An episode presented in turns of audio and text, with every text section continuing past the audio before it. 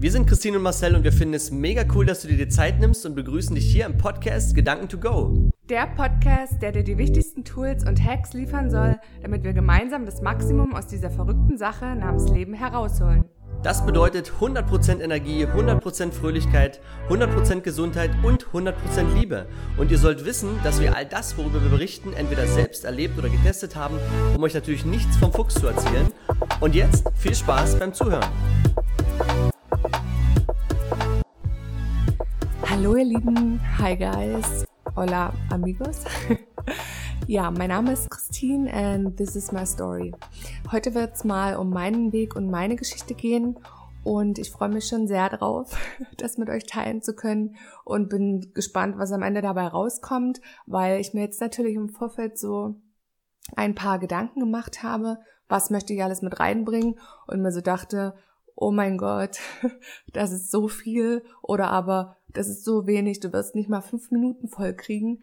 Und ähm, ja, ich mache das jetzt einfach frei heraus. Es ist nichts geskriptet. Ich weiß nicht, äh, über welches Thema ich vielleicht ein bisschen länger sprechen werde oder was ich vielleicht sogar vergesse. Aber ich glaube, das ist gar nicht schlimm, weil das ist ja nur die erste Folge und es werden noch ganz, ganz viele kommen. Und deswegen fangen wir einfach mal an. Ja, ich bin in einer kleinen Stadt äh, groß geworden. Wenn ich an meine Kindheit zurückdenke, habe ich sehr schöne Erinnerungen muss ich sagen, ich habe einen Bruder, der ist vier Jahre jünger und meine Eltern äh, sind wunderbar. ja, meine Mama hat sich, äh, als ich sieben Jahre alt war, selbstständig gemacht mit ihrem eigenen Geschäft, ihrem, ihrem eigenen Laden. Bei uns im Haus sogar. Das heißt, ganz unten drin ist ihr Geschäft und oben drüber, die Etagen darüber sind sozusagen unsere äh, Räumlichkeiten und mein Papa war immer der klassische Angestellte. Das bedeutet, ich habe eigentlich seit Kindesbeinen an immer beide Seiten sehen können.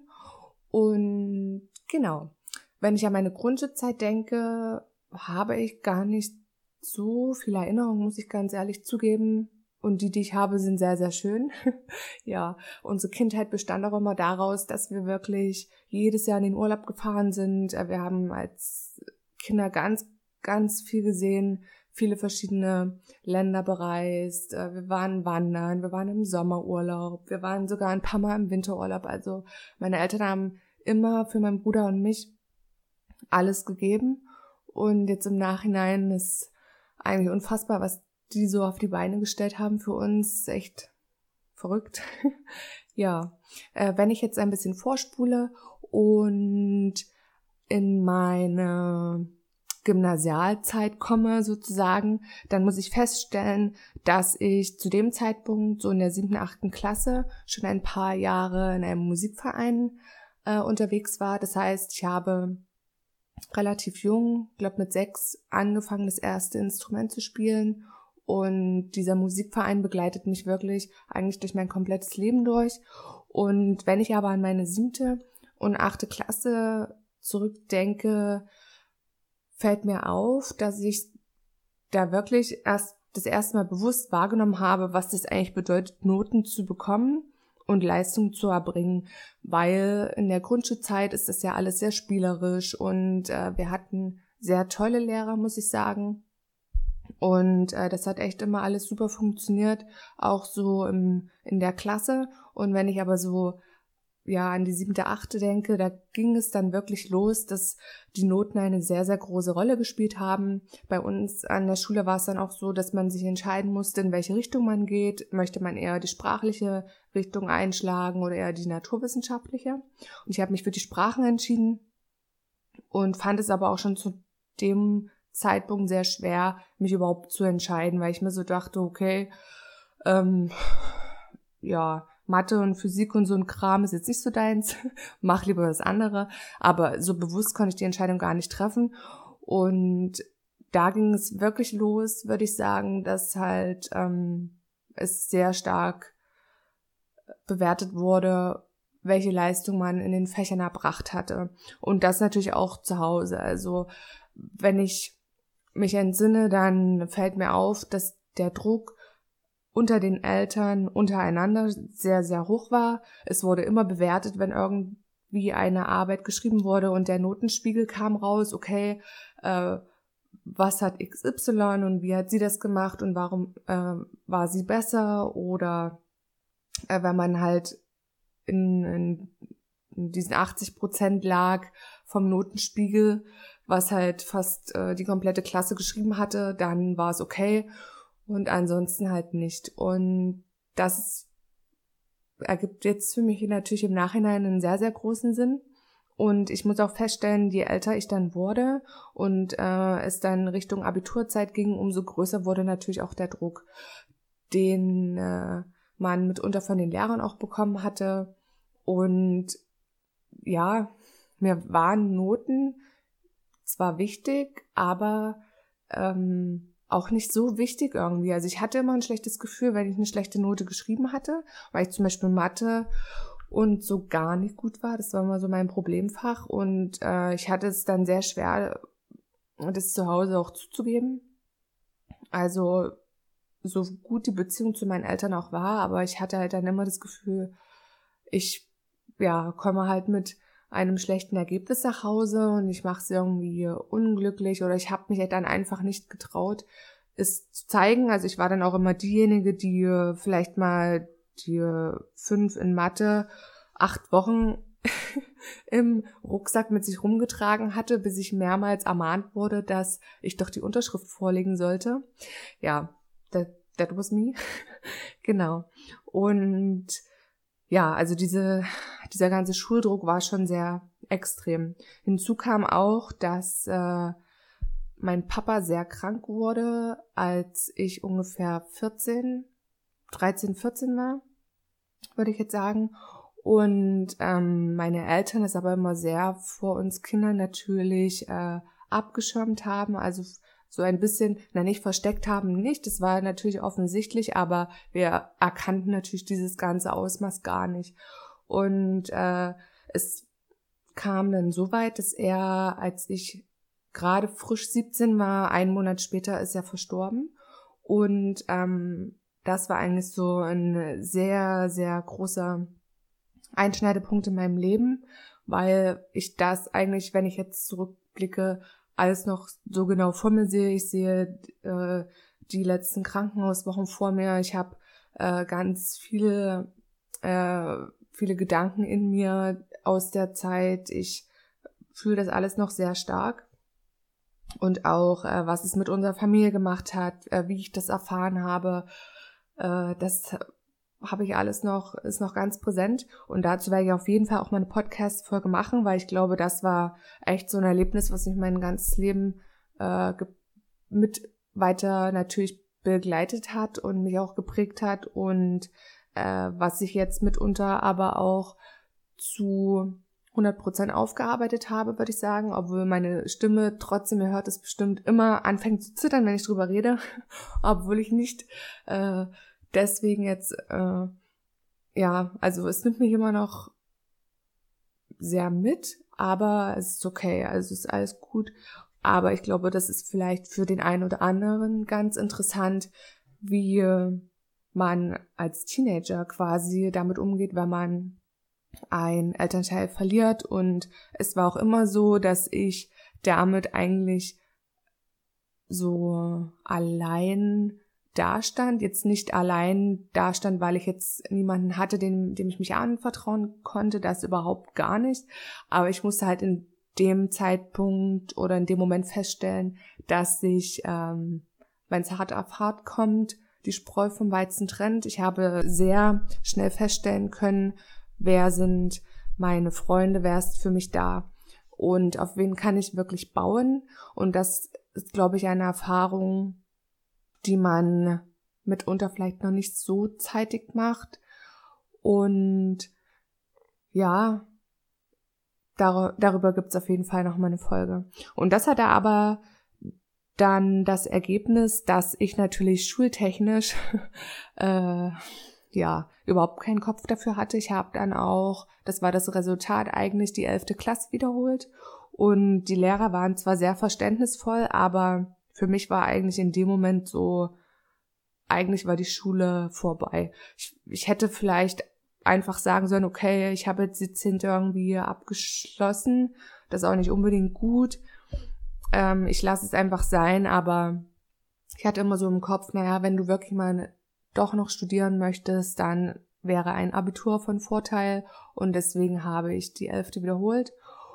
Hatte da aber in dem Moment echt wirklich so eine scheißegal Einstellung, ja. Ich hatte keinen Bock auf Schule.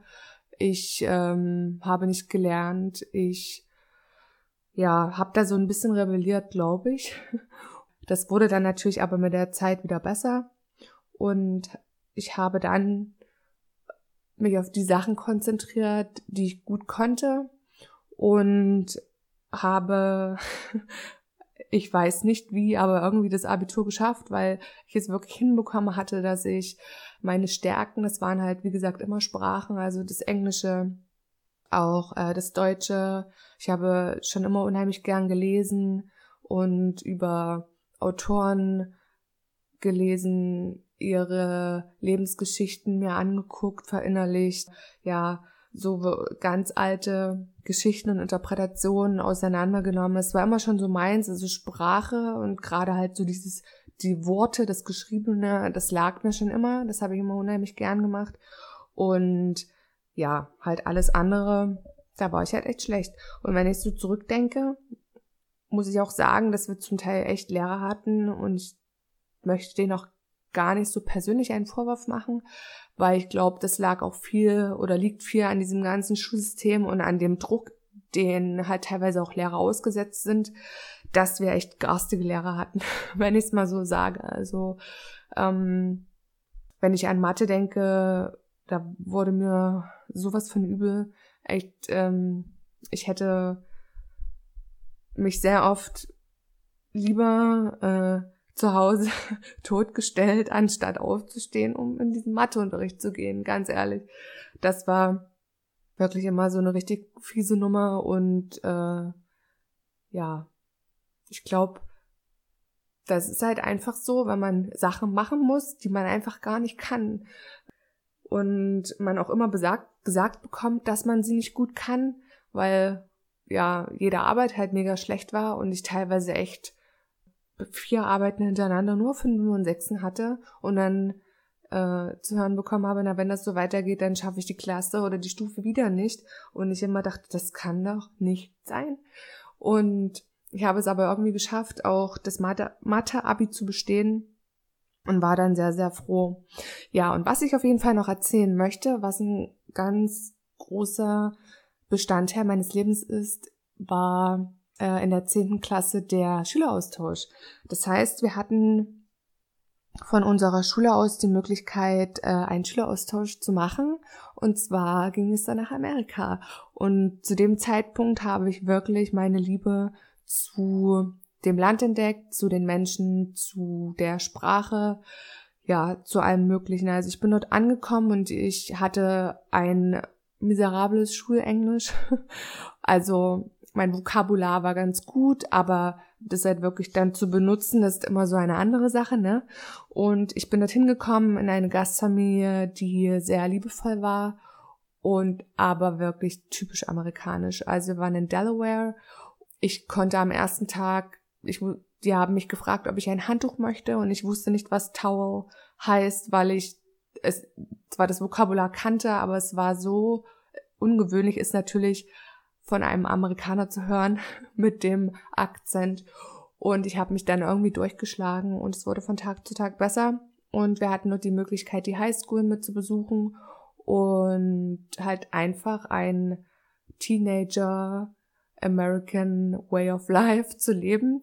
Und es hat mir so, so viel gegeben, was auch die Eigenständigkeit betrifft und Dinge auszuprobieren. Es war äh, eine sehr schöne Zeit und ich habe das auch noch so in Erinnerung, weil zu dem Zeitpunkt ähm, mir mein Papa das auch ermöglicht hat. Das war halt echt noch so so eine große Sache für uns, weil das war kurz nach dem 11. September.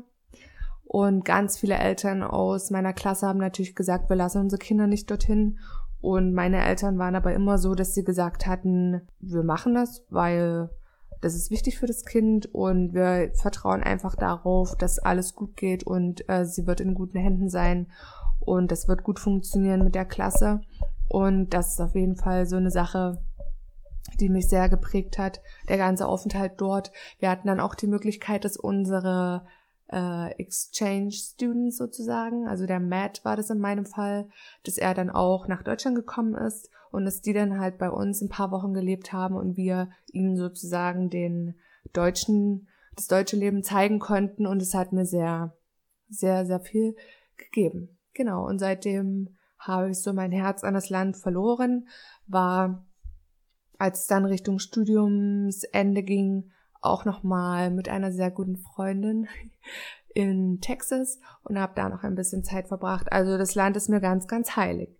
Genau, äh, wir spulen nochmal etwas zurück zu der Abiturzeit und zwar ähm, denke ich gerade meine Abiturfeier, was ganz, ganz witzig ist, weil wir sehr viel natürlich vorbereitet haben. Also unser letzter Tag bei uns zu Hause heißt es Gaudi-Tag. Das heißt, der letzte Schultag, an dem es die Zeugnisse gibt und man sich ganz verrückt anzieht und durch die Stadt fährt, den habe ich richtig gut in Erinnerung. Also unsere, unser Abi-Jahrgang, der war super toll. Das kann ich gar nicht anders sagen.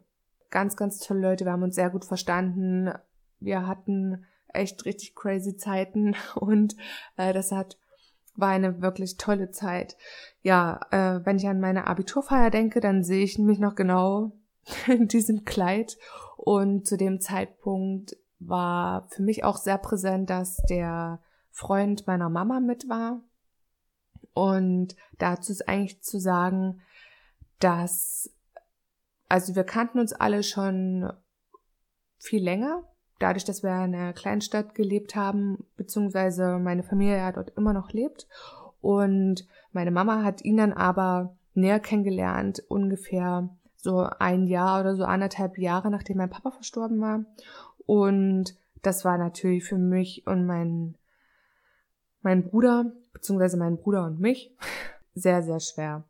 Ja, ich hatte in dem Alter, glaube ich, einfach noch nicht die Weitsicht oder dieses Einfühlungsvermögen zu sagen, es wird jetzt hier nicht mein Papa ausgetauscht, sondern es ist einfach der Lauf der Zeit oder der Lauf der Dinge. Und ich habe das natürlich in dem Moment meiner Mama sehr, ja, schwer zu Lasten gelegt sozusagen und kam damit überhaupt nicht zurecht. Mein Bruder auch nicht. Und wir haben zu Beginn wirklich alles daran gesetzt, um diese Sache wieder auseinanderzubringen. Also wir waren nicht besonders freundlich zu ihm. Wir äh, ja haben eigentlich so einiges gemacht, um ihn eigentlich wieder rauszukriegen aus dem Haus, aus dem Leben. Und es hat echt lange gedauert, lange, lange, lange gedauert. Und äh, es gab auch ganz schwierige Zeiten, bis wir wirklich richtig cool miteinander waren. Und zu meiner Abi-Feier war es aber so, da war es echt schön. Da habe ich mich sehr gefreut, dass wir so als Familie mit waren. Und wenn ich aber immer so zurückblicke und mir auch so ältere Fotos angucke, dann muss ich echt feststellen, dass man es mir auch ansieht auf vielen Fotos, dass ich einfach irgendwie nicht so richtig wusste, wer ich bin, dass ich mich sehr oft unglücklich gefühlt habe. Also das werde ich aber, glaube ich, in dieser ganzen ähm, ja, Papa-Folge nochmal thematisieren.